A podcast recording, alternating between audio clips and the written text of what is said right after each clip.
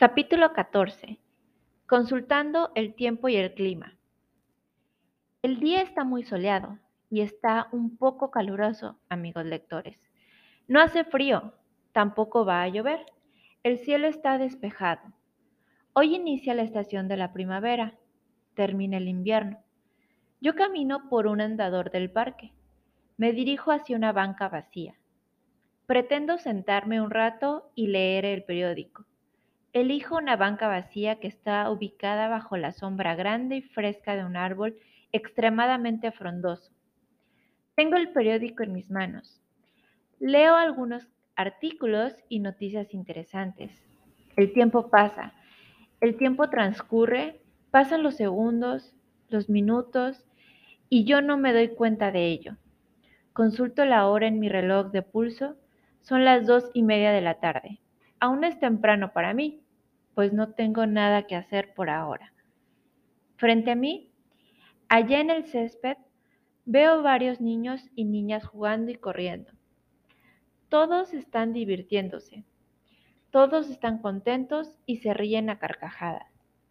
Su risa infantil y contagiosa me hace sonreír de buena gana. Una niña llama mi atención en particular, amigos lectores. La niña parece tener unos cinco años de edad. Es una niña inmensamente feliz. Ella está jugando sola. Corre divertida por el césped. Va jalando un globo que vuela en lo alto del cielo. La niña corre alegre jalando su globo. A veces, la niña se detiene cansada unos segundos. Entonces, Parece que ella le habla y le dice algo a su globo con figura de delfín.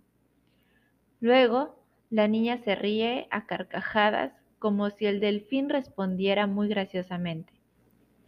La risa divertida y feliz de la niña me hace sonreír, pero también me hace que yo recuerde algo.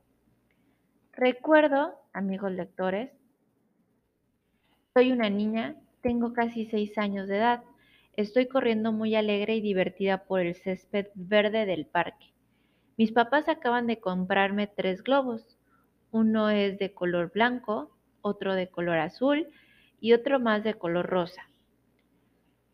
Yo ando corriendo por todo el parque, jalando mis tres globos de colores que vuelan en lo alto del cielo.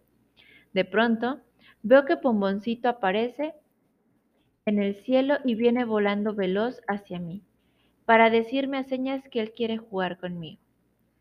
Bomboncito me dice que él también quiere ser como un globo. Ja, ja, ja. Me carcajeo fuertemente. Ay, Bomboncito, ¿qué cosas se te ocurren? Le digo. Tú pareces un globo porque estás muy gordito, pero no eres un globo. Eres mi mascota y eres un dragón bebé.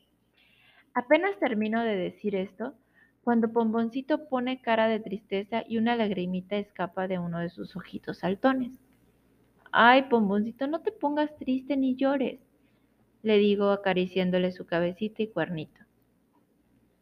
Está bien, juguemos juntos.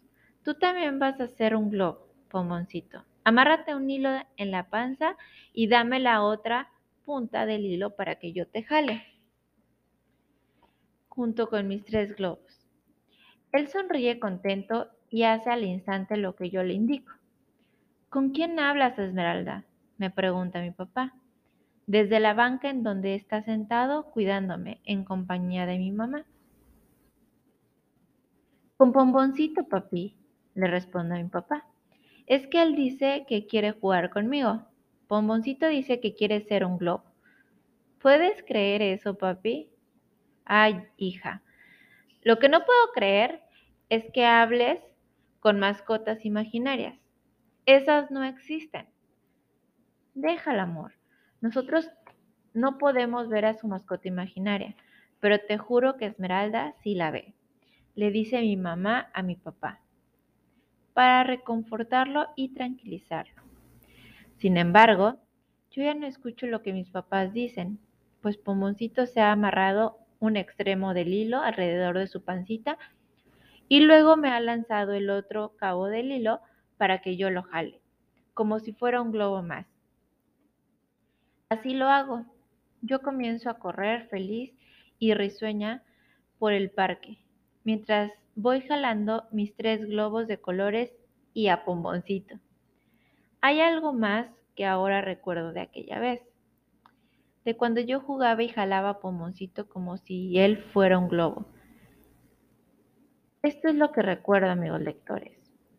Yo estoy un poco cansada de correr por el parque y de andar jalando mis tres globos y a Pomoncito. Estoy parada descansando. De súbito, oigo el fuerte silbido de un tren. Chu, chu, chu, chu. Pongo atención a los sonidos del parque, pero yo no oigo nada. Solo oigo los ruidos comunes y normales del parque.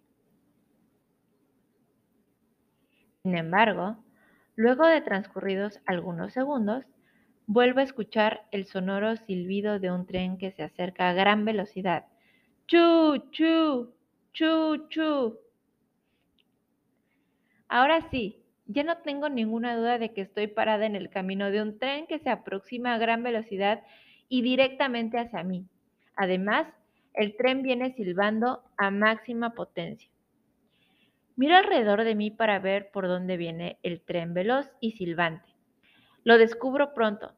El tren no es un tren de verdad, obviamente, sino que es un gusanito risueño y grande, con forma de tren y con ruedas de goma. Y viene sacando bolitas de humo por su chimenea. El trenecito está aproximándose veloz. Viene silbando muy fuertemente. El gusanito tren se detiene cerca de mis zapatos y me dice muy sonriente, Hola, princesa Esmeralda. La reina del parque está encantada con tu visita y por eso te mandé este obsequio.